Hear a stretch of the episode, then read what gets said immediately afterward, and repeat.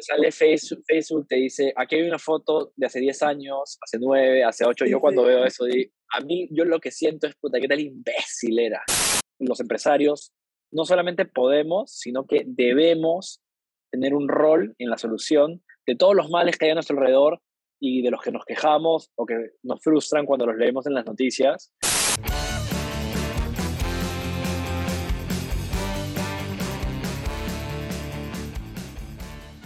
Bienvenidos a este episodio de Peruanos que Inspiran, espacio donde buscamos visibilizar a cada vez más peruanos que la rompen en lo que hacen y apuestan por el Perú.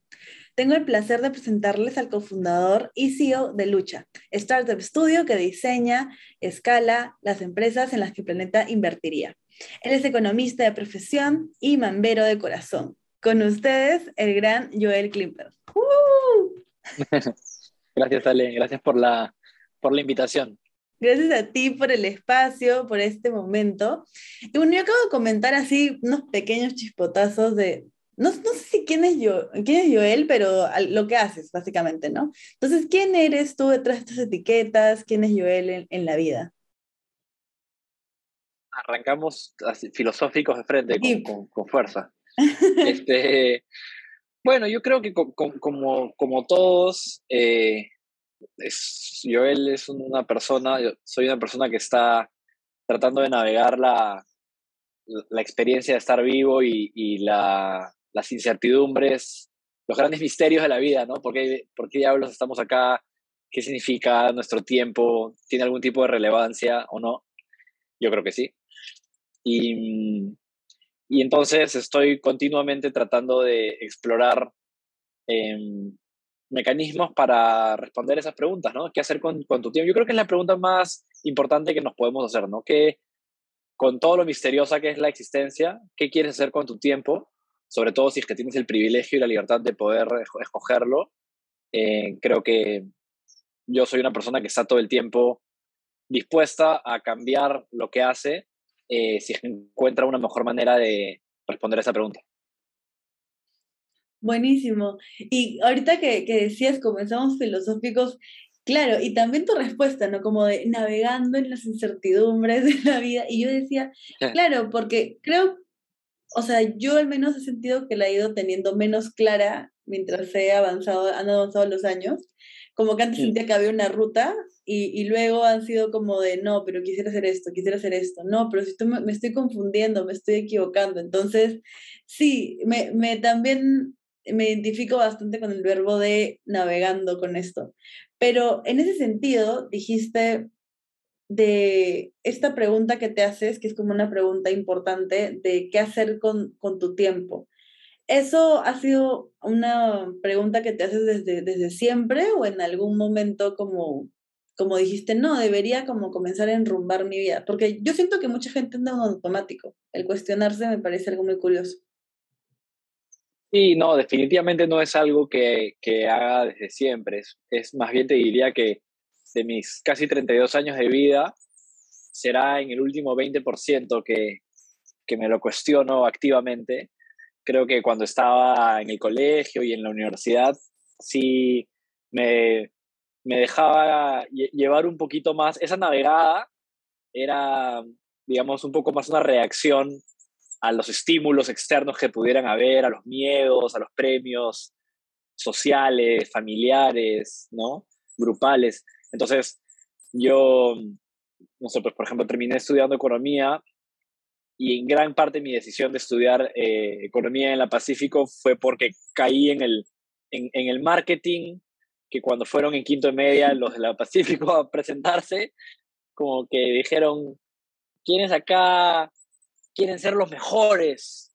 Y yo que era, bueno, que soy súper competitivo, pero que al menos dejaba, mm, tomaba mis decisiones un poco desde ahí en esa época. Em, dije, yo, ¿no? yo soy, yo, yo tengo que estudiar eso y yo tengo que destacar. Y, y por suerte he tenido, he conocido gente muy buena que me, que me ha reenrumbado hacia una visión un poco más humanista de la vida y de nuestro propio tiempo y eso tiene mucho que ver con mi paso por, por Mambo y la comunidad mambera y los valores de Mambo y mis socios y tantos amigos que, que, he conocido en, en, esta comunidad mambera que me han me hicieron como un rehab, la verdad, de esa, de esa manera un poco más eh, achiever de ver la vida, ¿no? De hay que lograr esto, hay que lograr esto, hay que lograr esto, y como de alguna manera tener la, el, el error de pensar que tu valor como ser humano está relacionado con tus eh, logros como profesional sobre todo. Em, es una concepción equivocada de la vida y que, de la que Mambo me rescató. Ah, cuando dije, sí, vamos a comenzar profundos, no imaginé que tanto. Porque ahorita, en, verdad, dale, dale. Como tú quieras. No, tú di por, o sea, tú, tú, tú dime yo me, me, me, moldeo a lo que, de lo que tú quieras hablar. Si quieres, nos, si nos ponemos psicoanalíticos, si quieres que te hable de mi infancia, buenazo. Si quieres que te hable de los proyectos, te hablo de los proyectos. Yo, a mí me fascina hablar. Eh, no, no, no tengo una preferencia particular por un tema o por un formato de conversación, así que de lo que quieras hablar, cuenta conmigo. Buenísimo, entonces este, pasaremos por un camino interesante porque hay varias cosas de lo que has dicho y que voy a ir rescatando en la conversación.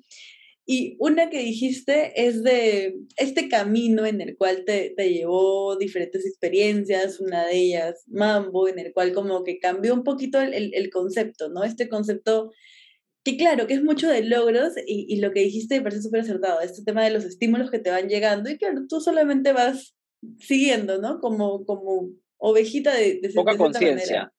Exacto. Con poca conciencia, sí. Completamente. Y claro, eso ha sido todo un camino porque es todo un proceso de, de ir descubriendo esto. Y de hecho también ha sido algo que, que he escuchado a otras personas que, que es, con las que he conversado en este podcast. Pero no sé si tienes tú identificado de repente algún momento que te, que te hizo entrar más en conciencia de, de esto o que te dio este espíritu de querer cambiar un poco las cosas, porque también siento ese espíritu medio, medio rebelde, este, no solo de ti como persona, sino en general también de la comunidad mambera. Sí.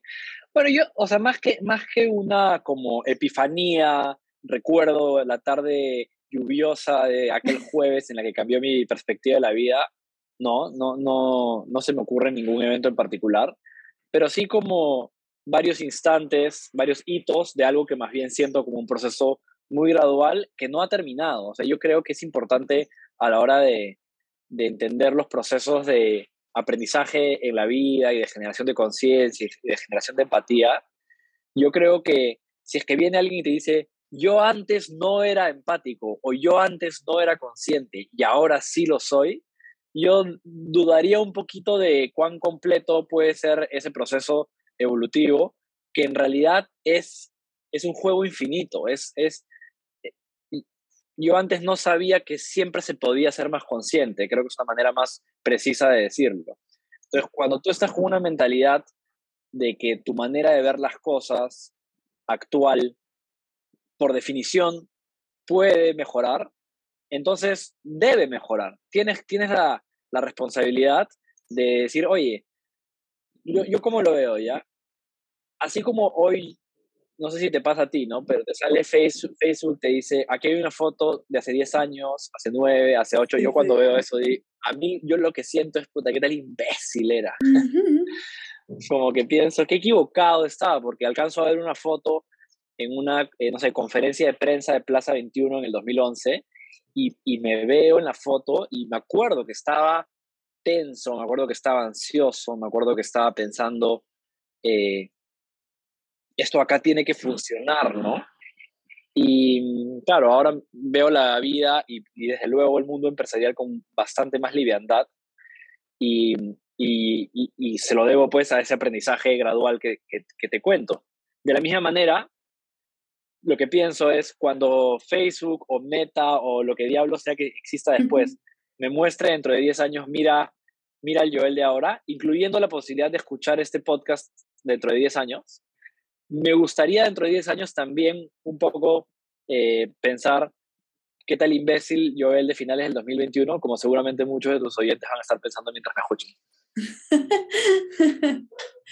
es que, claro, nunca lo había pensado así ya, pero uno debería aspirar a eso, ¿no? A, a, ver a su yo del pasado y decir, no, sí, era, era muy, muy huevón, digamos, ¿no? En ese momento claro, de la porque vida. El, el, el, el, error, el error que cometemos y que yo también he cometido es que tú ves hacia atrás la evolución y como que a, a más se acerca en, en, proximidad de tiempo, dices, hace 10 años, qué terrible, hace 7 años, bueno, un poco mejor, hace 5 años, hasta que ves la de hace un año y dices, eh, está, ya, ya estoy bien, ¿no? Este, y es un error, es un, es un error tonto eso, porque en realidad la constante es que, es que estás cambiando y, y por lo tanto hoy no tienes la perspectiva para darte cuenta de las cosas que todavía no has notado, valga la redundancia, ¿no? Lógica.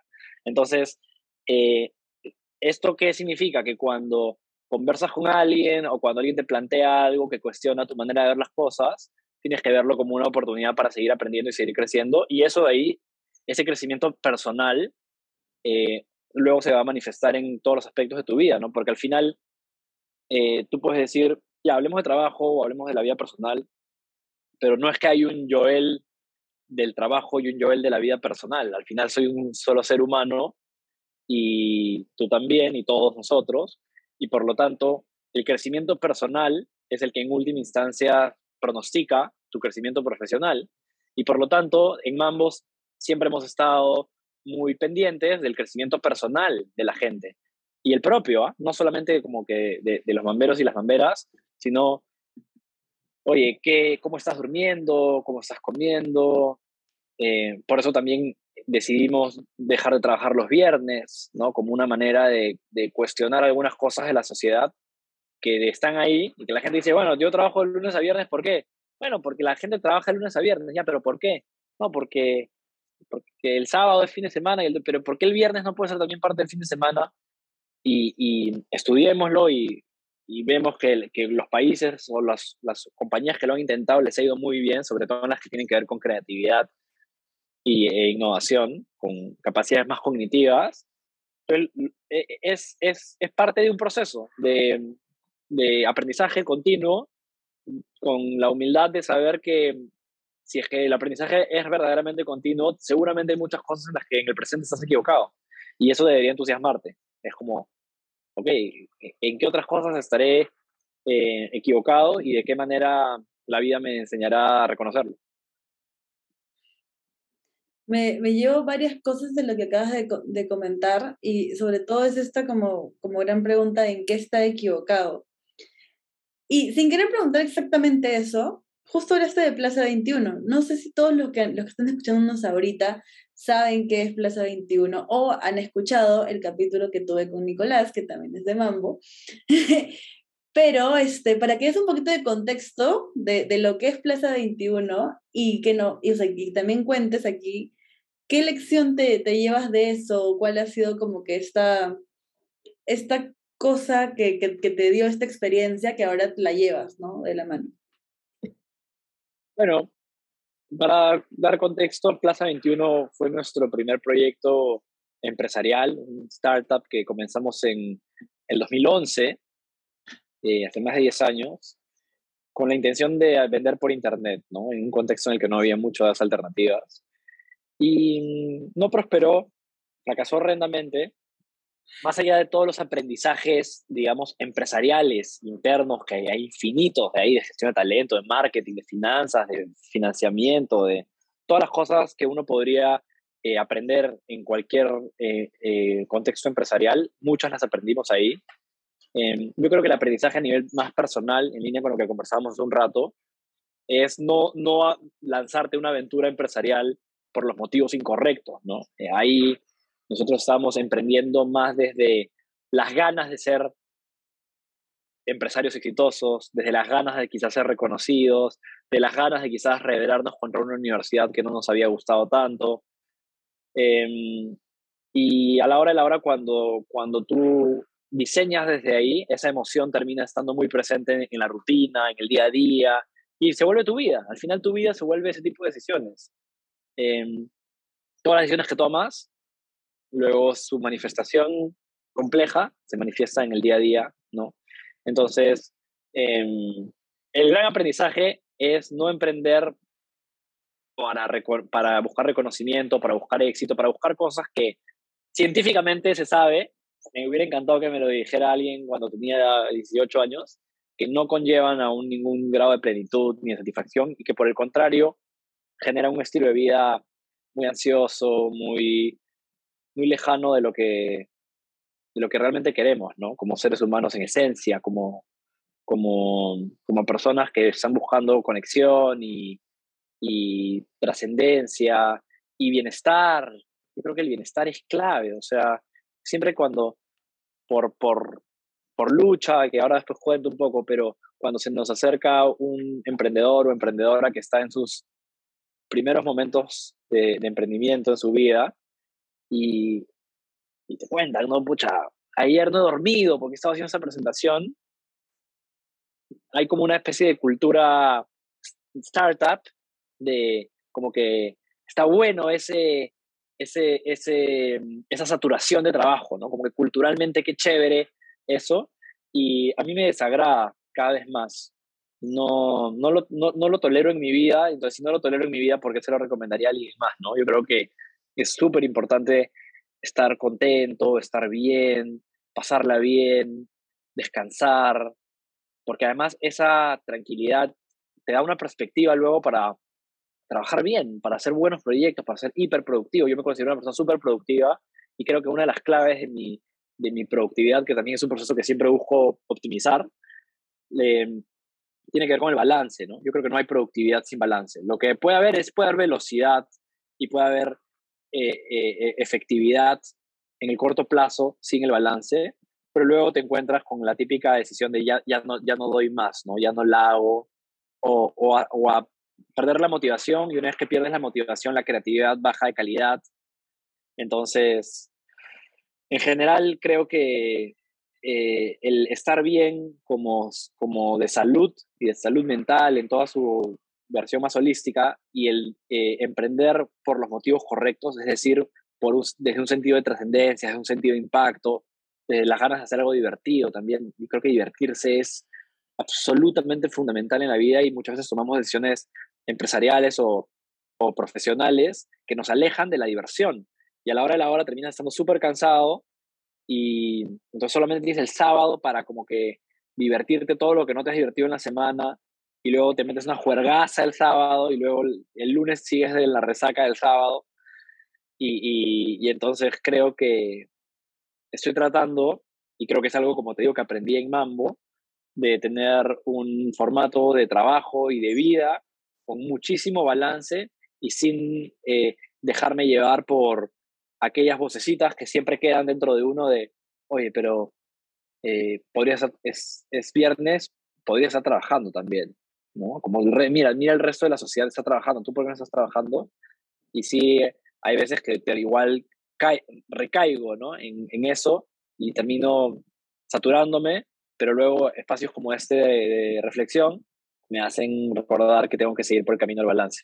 Y algo que, que me quedé, que es, o sea, como tuviste la, la, la respuesta súper larga, pero en realidad toda la segunda parte hablaste de ese tema del, del balance, de cómo, o sea, de cómo está más allá de solamente ser workaholic, ¿no? Y dijiste una cosa que, que, que me quedó, que era este tema de, si me lo hubiesen dicho cuando tenía 18, hubiese sido increíble porque te hubiese cerrado varias cosas. Y yo no estoy, no, estoy, no estoy tan de acuerdo, porque siento que cuando tienes 18, aún así tú quieres ir súper acelerado, quieres ser como que es productivo a, a mil, que no sé qué, porque a mí me pasó que varias veces me dijeron como de, no, la felicidad no está en ser como que completamente productivo, no está en, en este, este, este, este y este logro, está este, como que cosas más no sé, de bienestar y todo eso. Y eso no, no detuvo al menos a la ese momento, que probablemente también era muy testaruda, a meterse a mil cosas, a haberme saturado, haber tenido también estas crisis como de, de burnout que me llevaron hasta, hasta la clínica, la verdad, en un par de ocasiones. Entonces, es como, o sea, me hace, me hace, me hace preguntarme un montón, ¿cómo es que crees que podríamos seguir avanzando en esta cultura de, de pensar en el cuidado, ¿no? Y no solamente el tema del trabajo, porque, claro, muchas de las personas con las que he hablado aquí en el, en el podcast tienen también esa, esa filosofía, ¿no? De que el descanso, el bienestar es importante, pero siento que es una cosa mínima. O sea, hay mucha gente que todavía dice, no, este, está bien, tipo, trabajar horas extra, mucho más, no sé qué, y como ven esa cultura del sobretrabajo o cansancio como algo bueno, ¿no? Sí, y al menos yo no puedo juzgar a, gente que no conozco, pero al menos en mi caso, esas sobresaturaciones de trabajo casi siempre han tenido que ver con que en algún lugar eh, no estás, o sea, si, si, es, que, si es que evitas la, la quietud, si evitas el, el, espacio vacío, es porque hay algo de lo que has escogido en tu vida que no te gusta, en algún lugar, ¿no? Porque, porque cuando estás en, en quietud, cuando estás en paz y no hay una tarea que tienes que sacar adelante esta tarde porque si no algo se jode, que es lo que en tu mente siempre te va a decir, ¿no? Si no, si no es hoy, todo se jode, ¿no? Eh, y no es verdad, pues la realidad es que un día más, un día menos, eh, no, no se va a caer el mundo, ¿no? Eh, ciertamente. Entonces, yo creo que no tenemos una cultura, el, el, el en general, el, mundo del trabajo salvo aquel que tiene más que ver con la subsistencia familiar y la gente que trabaja porque han nacido en una situación en la que y la sociedad lo que les dice es, no, si quieres que tu generar ingreso para tu familia tienes que trabajar a doble turno y tal, y creo que como sociedad tenemos que tratar de, evitar o de minimizar ese tipo de formatos de, de vida, ¿no? Como que incrementando la igualdad de oportunidades como sociedad pero quienes tenemos el privilegio de escoger no tenemos por qué eh, hacernos daño en el camino de, no sé, generar un resultado empresarial. Yo creo que no. Al menos yo no lo voy a hacer. claro. Y hablabas también este, este tema de, del, del, privilegio de los que podemos escoger, porque claro, creo, creo que yo también he tenido o sea, he tenido personas cercanas que no tienen eso, pero también está en esto de tener conciencia, de ir buscando poder este, tener las condiciones o, o, algo que me pueda dar también esta paz y quietud, porque si bien creo que, que todos en algún momento de repente pasamos algo difícil y de repente no podemos escoger, debemos buscar guiarnos a, a ese momento en el que sí podamos. Y al, algo que también este quería, quería sacar que he estado en varias, varias respuestas, pero ahora ya lo pregunto netamente, este tema de, de, la rebeldía, y creo que lo dije, pero no lo pregunté específicamente, porque siempre está, eh, algo que de lo que has estado hablando es como de, no, no nos gustaba esto, por ejemplo, lo de los días, ¿no? No entendíamos por qué no podían ser tres días de fin de semana, o, este, o por qué no divertirnos también en el trabajo, o que las decisiones empresariales también estén como que de, de este lado que que si bien debe buscar rentabilidad, no solamente eso, ¿no? Que también todo lo demás también importa. Entonces, mm. ¿cómo es que, que se puede llevar esta, esta cultura o este, o este sentido de también como, como cambiar las cosas, ¿no? del status quo que, que ya está a nivel empresarial. Creo que la rebeldía, así como la libertad, es para mí el valor fundamental de, que hay que perseguir. O sea, la libertad como concepto a mí me encanta a nivel personal, a nivel grupal. Creo que es la rebeldía es como un combustible para poder alcanzar esos formatos de libertad, ¿no? Entonces, la rebeldía en sí misma a mí me parece un valor, algo, algo que, que la gente tiene que aprender a, a entender que las cosas, las reglas, la norma social que existe de esto acá es lo que te corresponde hacer, eh, a tu edad yo ya estaba casada, eh, a tu edad yo ya ganaba así. Este, mira a tu hermano, mira a tu primo, compárate con este de acá, mira el Instagram de este otro. Esa onda de que la sociedad está como que ha decidido por nosotros, por si acaso estas son las cinco cosas valiosas y aquí hay una especie de Gantt por décadas de más o menos en qué lugar deberías estar eh, en cada una de estas cinco cosas en las próximas cuatro décadas. Ya, ok, chévere tu sugerencia, pero ¿y, qué pasa si es que yo quiero otro Gantt? ¿Qué pasa si es que, qué pasa si es que quiero, qué pasa si es que no quiero un Gantt?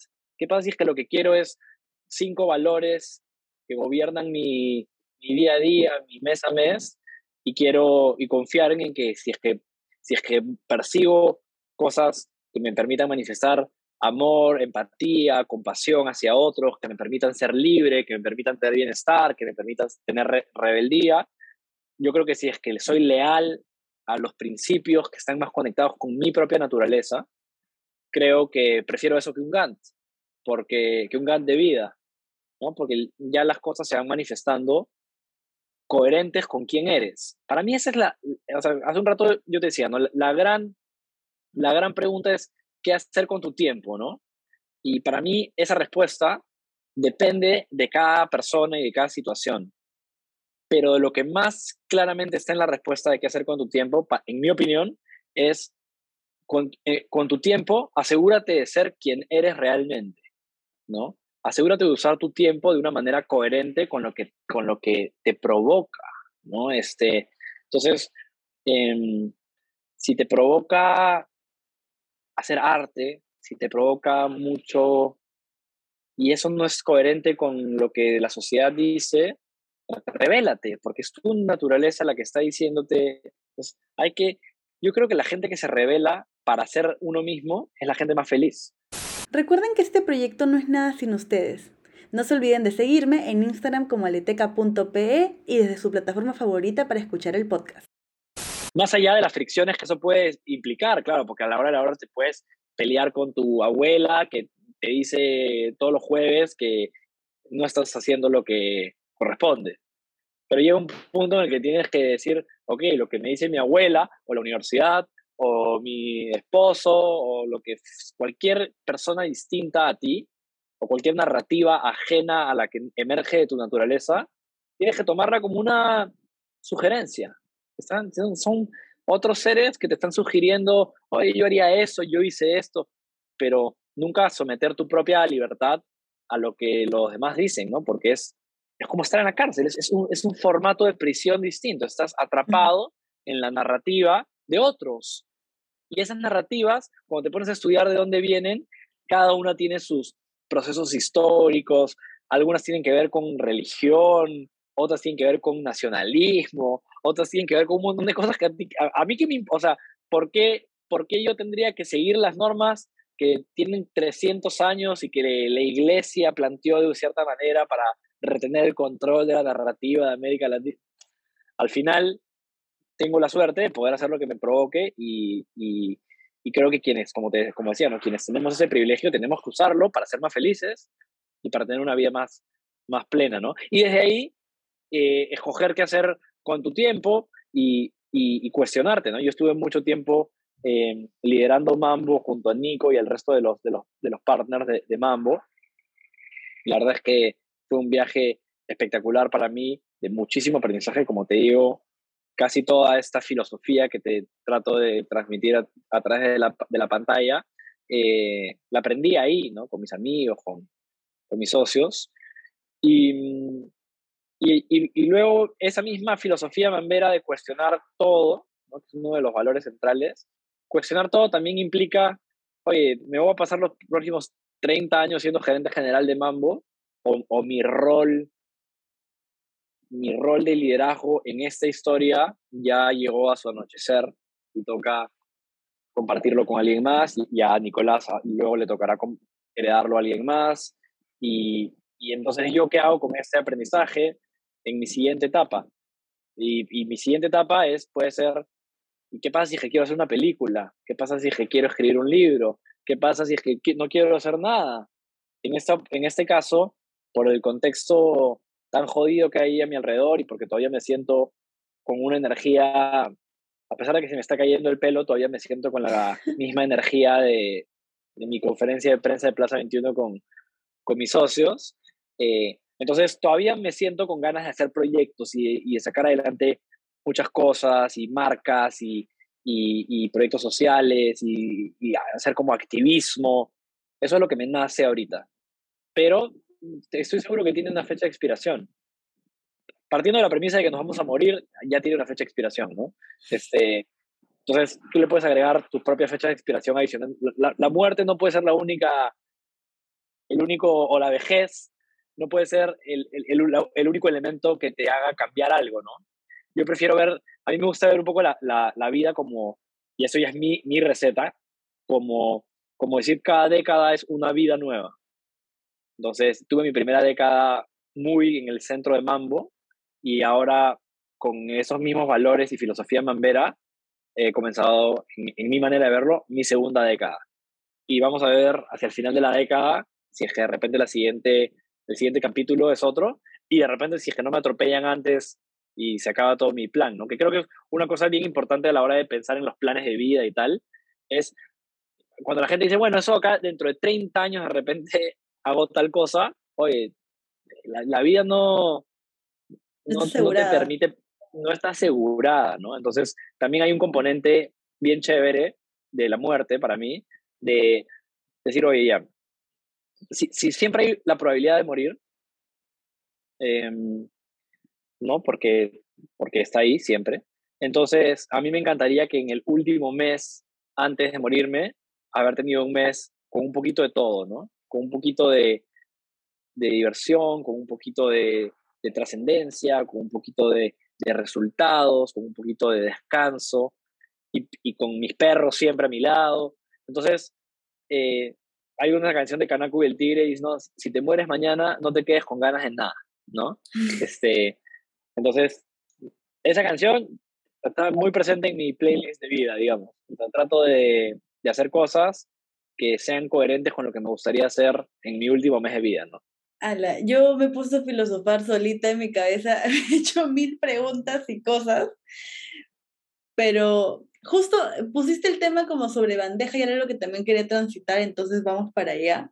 Es el tema de, de lucha, que es lo que estás haciendo ahorita, ¿no? Que es como la respuesta a, a, tu, a tu pregunta de qué voy a hacer con mi tiempo ahora, es de que estás liderando lucha y como contaste, claro, está bajo este contexto, pues que tiene mil cosas por hacer y creo que sobre todo Perú es una gran, es, es una gran maqueta de varias cosas por hacer. Entonces, en ese, en ese sentido, es un formato distinto como empresa, ¿no? Que creo que no está, o sea, muy poco visto. De hecho, en Perú, hasta donde yo sé, no hay otro formato igual. Entonces, ¿cómo fue que se fue moldeando esta idea? Tipo, ¿de dónde nació? Eh, cómo, o sea, cómo llegó a, a, decir, ya, vamos a hacer esto, ¿no? Este va a ser el, el vehículo por el cual queremos este, lograr esa transformación, un cambio acá. Sí, mira, creo que, que, que, lucha eh, surge un poco de toda la conversación que hemos tenido hasta ahora, ¿no? De, de ese aprendizaje que no es solamente Joel, sino de un grupo de personas, de mamberos, de mamberas, que, en el tiempo, en estos 10 años, fuimos aprendiendo a, obviamente aprendimos a hacer cosas a nivel empresarial, ¿no? A tener una planilla, a tomar un préstamo, a ganar clientes, a hacer marketing, todas esas cosas que se aprenden, son, son cosas que tienen que ver con la ciencia empresarial, si quieres, ¿no? tienen que ver con un proceso eso. Pero sobre todo fuimos desarrollando un sentido de propósito, unas ganas de, de, de medir nuestro, el éxito de nuestro tiempo en impacto y no solamente en, no sé, ventas o rentabilidad. Que como sabes, mucha gente muy infeliz tiene muchas ventas y mucha rentabilidad, ¿no? Entonces, si sabes eso, no puedes solamente perseguir eso a ciegas porque caes en el riesgo de ser como ellos. Y se te pasó la vida persiguiendo algo que no genera satisfacción.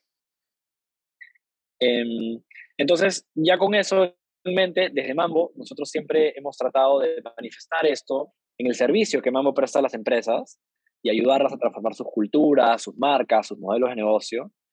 Pero también eso ofrece una restricción que es, claro, tú te puede contratar un cliente, una corporación que opera en cinco países, contrata a Mambo para transformar su modelo cultural o su modelo de negocio.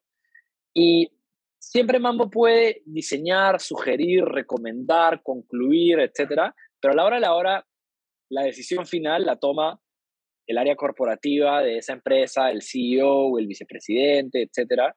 Y a mí personalmente siempre me ha generado una frustración cuando encuentras una oportunidad de impacto que quien tiene que tomar la decisión no la, no la, no la toma. ¿no? ¿Qué pasa cuando tu cliente no quiere o no puede? Muchas veces nos hemos encontrado a un gerente general que quisiera hacer un, un proyecto de impacto social o ambiental, pero que sus accionistas no lo quieren, o que la estructura organizacional de aprobaciones que lo aprueba en otro país porque es una empresa global, no se puede. Entonces, yo personalmente, yo sentía una frustración de, oye, no, si quiero hacer con mi tiempo una iniciativa de impacto y quiero poder estar orgulloso del impacto social o ambiental que puedo estar generando. Eh, claro, buenazo el impacto indirecto de Mambo, pero me gustaría poder también tener nuestros propios proyectos de impacto donde la decisión eh, de, qué tan atrevidos, qué tan rebeldes somos, estamos usando la palabra rebeldía antes, ¿no? Qué tan rebeldes somos, es más fácil rebelarte cuando tú puedes decidir, ¿no? De la misma manera que si es que yo le digo a un amigo, oye, rebélate, rebélate, rebélate, de repente mi amigo al final no se revela. Pero si es que es uno mismo, yo sí me puedo revelar, pues porque soy yo. Lo mismo para mí aplica en el mundo de las organizaciones. Eh, entonces, por eso es que desde Mambo y con más personas, por ejemplo, comenzamos WOOF con el sueño de construir un mundo mejor para los perros y un poco también respondiendo a la inquietud, ¿qué pasaría si, si en lugar de gerentes generales de empresas humanas, qué pasaría si es que nos contrataran los perros? Y creamos la empresa de los perros y, y toda la plataforma de impacto y de adopción y luego los partnerships con, con distintas organizaciones, el proyecto de ley Cuatro Patas, 60 mil personas firmaron, fuimos al Congreso, al Ministerio de Salud a entregar la firma, se aprobó el proyecto de ley y aprendimos que las habilidades mamberas que habíamos desarrollado por prueba y error, porque acuérdate que Mambo no es una franquicia de nada, nosotros comenzamos a tener clientes y comenzamos a, a aprender, incluso cuando el servicio no le funcionó a nuestros clientes, nos generó un aprendizaje a nosotros para el siguiente servicio, ¿no? Entonces, ya nos habíamos probado que lo que aprendimos a hacer en Mambo nos podía servir para crear una organización que tuviera un impacto notable, como WOOF, en ese caso para, para ayudar a los perros. Entonces, la pregunta, sobre todo con la llegada de la pandemia, que visibiliza un poquito más los problemas ambientales globales, las injusticias sociales, la frustración, el sufrimiento, todas las cosas que ves en las noticias que dices, puta, qué cagada, el mundo está yendo a la mierda. Como, sí, sí, sí, tal cual. ¿Qué hago? Lo, lo comparto en mi story, pero a la hora de la hora no. ¿Qué más? no ayuda. ¿no? y si ayuda, ayuda muy poquito. Entonces, oye, ¿qué tal si aprovechamos todo lo que hemos aprendido a hacer en Mambo para construir nuestras propias empresas? Pero con una particularidad, que sean empresas en las que el planeta invertiría. ¿Qué significa esto? Que sean empresas cuyo crecimiento le convenga a esta entidad eh, viva que es la Tierra, por lo tanto que sean organizaciones que resuelvan problemas ambientales o sociales, que sean empresas conscientes en toda su cadena productiva, cuyos inversionistas estén buscando un impacto y no solamente un retorno, eh, cuyos clientes sean partícipes de cambios eh, ciudadanos, como por ejemplo la comunidad de WUF haciendo una toma de firmas para un cambio legislativo, ¿no? Lo cual ilustra que esa visión que a veces algún cliente mío puede haberme dicho, oye, mi, mi marca no se puede meter en un proyecto de ley, ¿no? No, claro que se debería meter un proyecto de ley, porque si no los proyectos de ley los escriben mediocres, corruptos, casi siempre, no, no, no en todos los casos. Pero la gente se queja, la gente dice, no, los, políticos son un desastre, no sé qué, pero yo no me quiero meter en nada que tenga que ver con eso. Entonces, bueno, estás eh, generando que ese vacío de gestión pública lo llene eh, la mediocridad o la corrupción, o en el peor de los casos una mezcla de los dos, ¿no? Entonces, eh, por eso de ahí viene lucha, ¿no? De, oye, vamos a, hacer una, una iniciativa privada, porque lucha es una iniciativa privada, no, no, no depende de la presidencia del Consejo de Ministros, no, no, no depende de fondos del Estado, es una iniciativa 100% privada, pero con una finalidad de resolver problemas públicos. Y en nuestra opinión, ojalá lo podamos demostrar con resultados en el tiempo, las empresas con fines de lucro, pero diseñadas para resolver problemas sociales y ambientales, pueden ser un gran aliado del planeta para resolver dichos problemas, ¿no? Y, y entonces, lo mejor del sector privado, la creatividad, la inversión, el talento, la eficiencia, la especialización, los partnerships, el network, el, crecimiento exponencial, todas las cosas que, la ciencia empresarial privada describe y donde puedes aprender de benchmarks y mentores y redes y tal, todo ese mundo, la sociedad dice, esta maquinaria es una maquinaria que vamos a hacer para, para hacer plata. Y funciona, pues si es que le pones, si, la, si a la máquina le dices, la programo para hacer plata, esa máquina va a producir plata.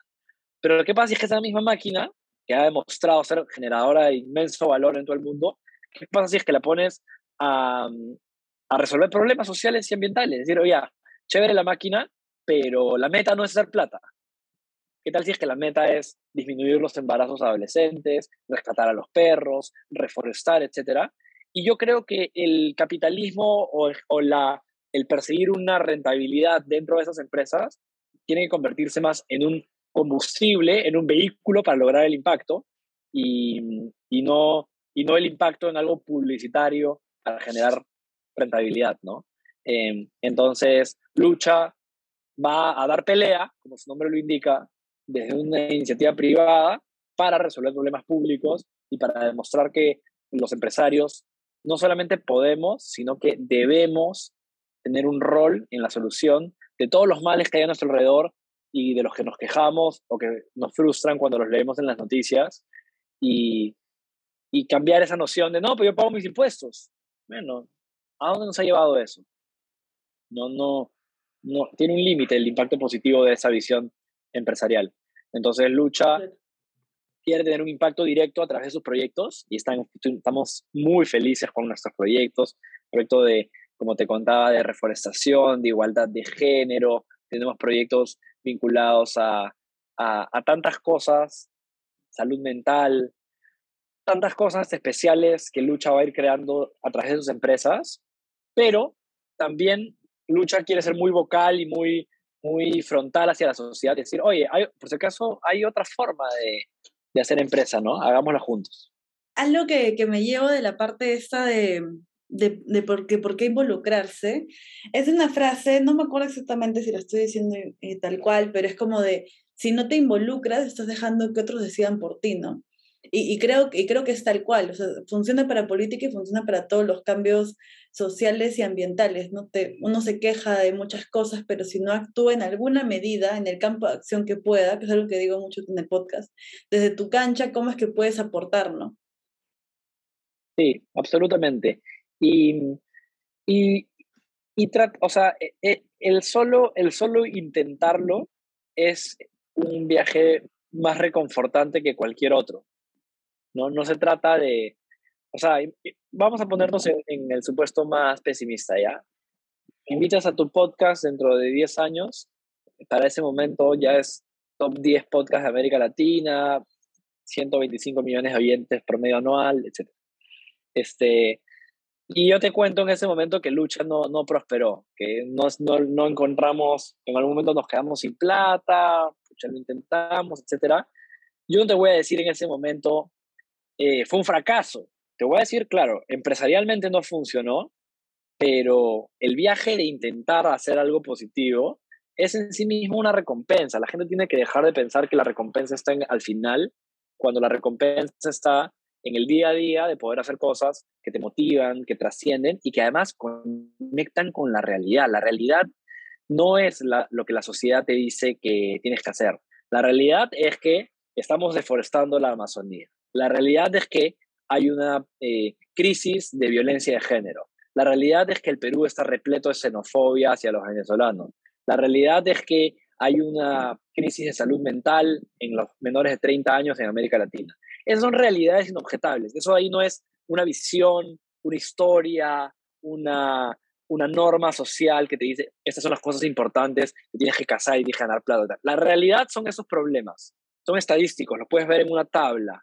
¿no? Y por lo tanto, decidir hacer con tu tiempo algo que quiera resolver o contribuir a resolver los problemas de esa realidad es reconfortante, te da bienestar, te da alegría, te da un motivo, te da eh, una, una, sensación de plenitud y de querer seguir en esto, ¿no? Y si es que no se dan los resultados empresariales, si lucha no funciona, eh, pues intentaremos algo que venga después de lucha hasta que, hasta que funcione y hasta que un día nos vamos a morir y en los últimos meses o años antes de morirnos estuvimos intentando hacerlo. Ya si funciona o no, eh, tiene que ver con qué tan buenos empresarios somos y podemos ser regulares, mediocres, normales. Eso es otro mundo, ese es el mundo de la competencia y de los resultados empresariales. Pero en el mundo de decidir qué hacer con tu tiempo, tienes que decidir hacer algo que conecte con tu naturaleza y que conecte con las realidades de lo que necesita el mundo. Buenazo que hayas mencionado esto de este, la importancia del proceso como tal, ¿no? De la voluntad y el intento de hacer mejores cosas. Y sin ánimo de decirle a nadie de que está bien ser mediocre, no, obviamente uno va a querer perseguir que las cosas salgan bien, pero si no salen bien tampoco, o sea, ese no es el problema, ¿no? Es haber hecho, creo yo, el mejor intento o con la mejor voluntad y conciencia cada punto del proceso en el que estás. No, no, es tampoco como que martirizarse porque ya no funcionó, tipo todo mal, esto fue una pérdida de tiempo, cuando para nada. Justamente este tema de, de, todas las personas también que indirectamente se involucraron por esas ganas de querer hacer las cosas, y sobre todo con este proyecto específico, o sea, con esta iniciativa específica de lucha, de por sí el hacer conciencia ya ayuda bastante, ¿no? Y para esto invito a que todo el mundo siga a, a Lucha Movimiento, que está dentro de las redes sociales, para que puedan conocer también mucho más de eso. Y varias de las iniciativas que comentaste, ¿no? Yo, yo he estado como que muy, este, muy metida en el que hablas en, en el proyecto que tienen con educación sexual, en el cual una de las aliadas es Juntas, porque hace un par de episodios bueno, no, ahorita en la temporada anterior, porque este va a salir para la segunda temporada, entrevistamos a, a, Majo de Juntas, que también fue una de las cofundadoras. Entonces ahí hemos podido hablar de ese tipo de problemáticas y es como invitar a las personas que nos están escuchando, porque este es uno de los fines de este podcast, como llevar a la conciencia de no solamente este, trabajar en pro a, a otras personas, a la sociedad, por este tipo de, cosas que van más allá de solamente los, los logros, sino también darse cuenta de que esta mejora está también en el proceso y en cómo trabajas desde tu cancha. Eso es, al final, em, si, si, si no te das cuenta que tu vida es qué haces los martes, o sea, la vida es los hábitos, ¿no? No es los logros. ¿Cómo es tu día a día? Yo trato de, de que de, de, ir mejorando, es como, una, es como que tu rutina la vas, la vas, le vas haciendo tweaks, ¿no? Le vas cambiando un perno por aquí por allá para tratar de que incrementar la cantidad de días que te vas a dormir en la noche diciendo qué buen día he tenido. Si, si, si, si tu semana no suele estar llena de esos días, hazle cambios, si puedes. Si tienes el privilegio de poder hacerle cambios, hazle cambios. Completamente. Y bueno, luego de varios minutos, que siendo súper sincera me fui perdiendo en el tiempo, así que perdónenme que ha sido un episodio largo, pero creo que ha tenido varias cosas bien interesantes. Voy con la pregunta de la temporada, que me di cuenta que le dije mal a Joel cuál era la pregunta, pero yo sé que ahorita nos va a sacar una respuesta súper chévere. Y la pregunta de la temporada es, ¿algún tip que nos puedas dar para hacer mejor cada día o ir trabajando más en pro a, al Perú, a la sociedad o a quien sea, al público al que estemos trabajando? Yo creo que un tip bien fácil, ¿ya? Un pedazo de, agarrar un pedazo de papel y, y como que sin, sin computadora, sin nada, eh, tratar de recordar las últimas cinco o diez veces que, que te has sentido muy bien, muy bien. Entonces, tú, no a nivel personal o profesional, sino a nivel Alexandra. ¿No? Oye, la vez que presenté ese proyecto, el día que ocurrió tal cosa, en esa, eh, ciertamente no va a estar tu sesión de podcast conmigo, pero bueno, ahí marcarás las que, las que te hayan gustado. Y luego tratar de, al, verlas, tratar de entender por qué, ¿no? Eh, en mi caso, cuando yo hice esa lista por primera vez, era cuando eh, estuve con mi perro en la mañana, cuando estuve con mi perro en la tarde, cuando saqué a pasar a mi perro, me di cuenta que, que, quería estar más presente con mis perros, ¿no? que están por acá eh, ladrando justo. Em, entonces, en esa, en esa, a partir de eso de ahí, luego agarrar y decir, ya, ahora eh, va a ser una lista de cómo, o voy a ver mi calendario de cómo ha sido mi última semana o mi último mes. Y, y cuán, qué porcentaje de mis momentos se parecen a esos que me gustan. Y la triste conclusión de la primera vez que hice ese ejercicio y que he visto a otras personas hacerlo, es que normalmente hay pocas coincidencias. Y es contraintuitivo, ¿no? Uno pensaría, si es que esos son las 10 10 momentos y 10 emociones que he disfrutado, entonces buscarías que tu vida esté muy poblado de esos momentos, ¿no? Es lo obvio. Eh, y sin embargo te vas a dar cuenta de que, al menos a mí me pasó, que mi día a día tenía muy pocos momentos parecidos a los que me gustaban, ¿no? Eh, incluyendo, por ejemplo, cuando yo tenía un rol muy comercial en Mambo, me di cuenta pues que hice mi comparación, me acuerdo clarito en ese momento, y mis últimas dos semanas solo había tenido reuniones con clientes para venderles algún proyecto de Mambo. Reunión comercial, reunión comercial, reunión comercial. Claro, eh, hacía bien mi trabajo comercial, pero mi trabajo comercial no estaba en mi lista de las 10 cosas que me gustaba hacer. ¿no? Entonces, la, por ejemplo, eh, en, mi caso particular, la decisión de comenzar WOOF o la decisión de comenzar Lucha tienen que ver con tratar de que mi lista de las 10 cosas que más disfruto y que mejor me siento cuando las estoy viviendo tengan que ver más con mi trabajo. Entonces, ¿qué disfruto? Un brainstorm para pensar en un nuevo proyecto. Lucha me lo entrega. ¿Qué disfruto? Eh, poder trabajar con gente a la que admiro y a la que puedo aprender. Lucha ciertamente me lo ofrece. Eh, la sensación de que estoy eh, teniendo un impacto positivo. Uf, Lucha me lo ofrece. ¿no? Y por eso también las iniciativas que, que, me gustan de Mambo, o sea, si es que Nicolás ahorita me me dice, oye, este, ayúdanos a conseguir un cliente en México ahora que vas a ir a México, te diría, pucha, qué pesado. De repente lo haría igual si me lo pide, pero no sería algo que me provoque hacer. Pero si Nicolás me dice, oye, ayúdame a pensar en un proyecto de impacto social para Mambo, buenazo. O, o un proyecto cultural que, para, con sentido del humor para hacer reír a los mamberos, también lo haría, ¿no? Eh, ¿Por qué? Porque tengo clara mi lista de las cosas que me hacen feliz y trato de buscarlas en mis actividades diarias, ¿no? Buenazo. Voy a hacer el ejercicio, lo he ido haciendo mentalmente y creo que voy a llevarme grandes revelaciones de eso, de que también te lo recomiendo a todos. Quiero agradecerte un montón, Joel, por todo este tiempo, por todas las cosas y también la transparencia con la que nos has hablado, o sea, también a todos los que estamos escuchando. Y también quiero agradecerle un montón a las personas que están hasta este momento del, del episodio. Ya, le, ya les comenté de que pueden seguir a Lucha, igual ahorita le voy a dar el pase a Joel para que nos dé algún este, comentario final que quiera decir y también sus redes. Quiero agradecerles a todos, también quiero agradecer a las personas que vienen siguiendo ya todos estos más de veintitantos episodios y algo que no les puedo agradecer en un episodio anterior es muchas gracias también por, por apoyar a esta iniciativa Peruanos que Inspiran Podcast y hacer también que podamos haber sido uno de los finalistas de los premios que tuvo con Entel. Así que gracias a todos y ahora sí te doy el pase, Joel, para la reflexión final y que nos comentes algunas redes que quisieras que sigamos. Gracias. Bueno, en primer lugar, muchísimas gracias por la invitación. Me he sentido muy, muy feliz compartiendo aquí contigo.